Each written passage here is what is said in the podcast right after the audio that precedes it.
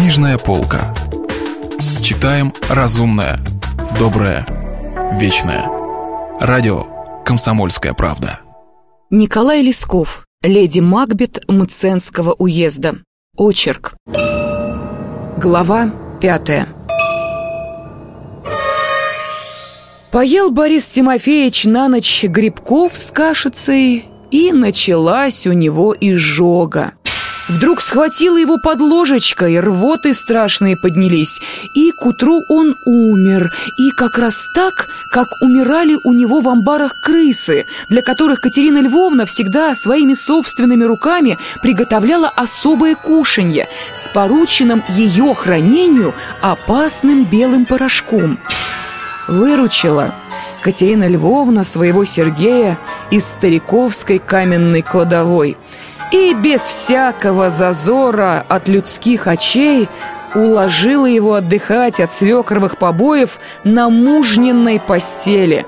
А свекра, Борис Тимофеевича, ничтоже сумняшись, схоронили по закону христианскому.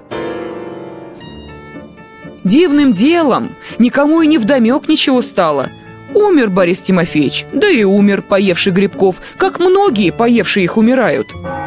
Схоронили Борис Тимофеевича спешно, даже и сына не дождавшись, потому что время стояло на дворе теплое, а Зиновия Борисовича, посланный, не застал на мельнице. Тому лес случайно как-то дешево попался, еще верст заста. Посмотреть его поехал и никому путем не объяснил, куда поехал.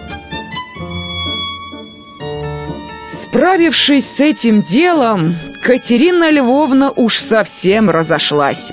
То она была баба неробкого десятка, а тут и нельзя было разгадать, что такое она себе задумала. Ходит козырем, всем по дому распоряжается, а Сергея так от себя и не отпускает.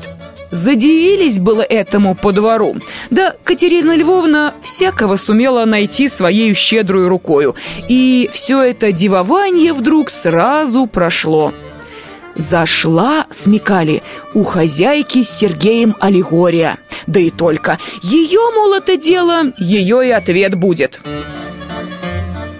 А тем временем Сергей выздоровел, разогнулся и опять молодец с молодцом, живым кречетом заходил около Катерины Львовны, и опять пошло у них снова житье разлюбезное.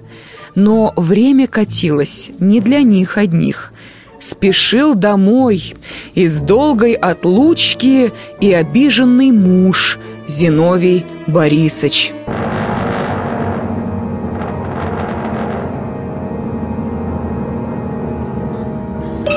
Продолжение следует.